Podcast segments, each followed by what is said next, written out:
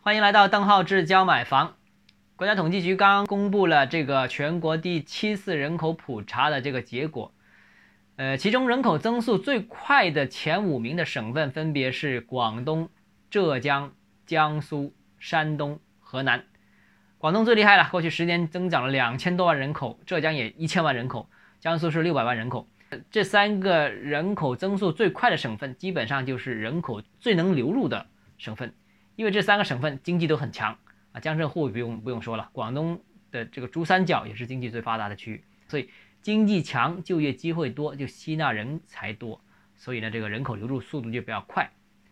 那第四、第五名呢是山东和河南，那这两个应该嗯不完全是因为它能吸引人口，而是应该我个人理解啊，应该是最能生的省份。两个省本身的人口基数也比较多，所以在这个比较多的人口基数，再加上有较强的生育欲望的话呢，所以人口增速也比较快。那总体上我们排了排了一下这个这个这个顺序，看到一些比例还是比较有关系的，比较有趣的。那中国北方的各个省的人口的增减比是七比八，就是七个省份人口是增长的，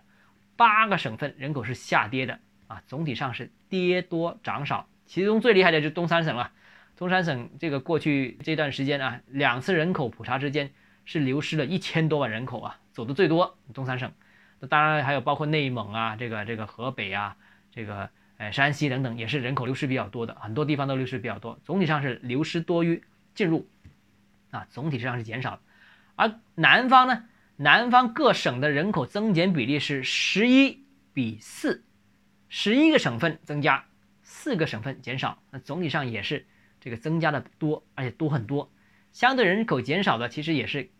偏靠北部的一些区域啊。当然还有一部分省份是人口基本上平衡的啊。总体来说，是中国的南方，呃，明显的让人感觉是经济更强，对人口的吸引力更强啊。这个人口增速也相对诶更快，更多省份是人口增速。现在不是很多人在讨论嘛？这个放开三胎，甚至彻底放开生育，其实也是。担心这个人口老龄化的问题，当然这个数据里面也显示，中国人口老龄化现在已经，诶开始显现，而且还有一个问问题，就是很多地方都出现了这个未富先老的这样一个情况，所以很多呼吁啊，要放开这个放开人口，增加生育啊，提振这个需求。但是你看这个，其实整个中国虽然人口增速开始明显明显的放缓啊，但是这个趋势是不平均的。这个江浙沪一带、珠三角一一带就是人口快速增加，仍然是快速增加，然后南方明显比北方增加的要多，那这个也是对房地产产生影响的一个很重要一个指标。为什么？所以我跟很多北方的朋友说，哎，考虑一下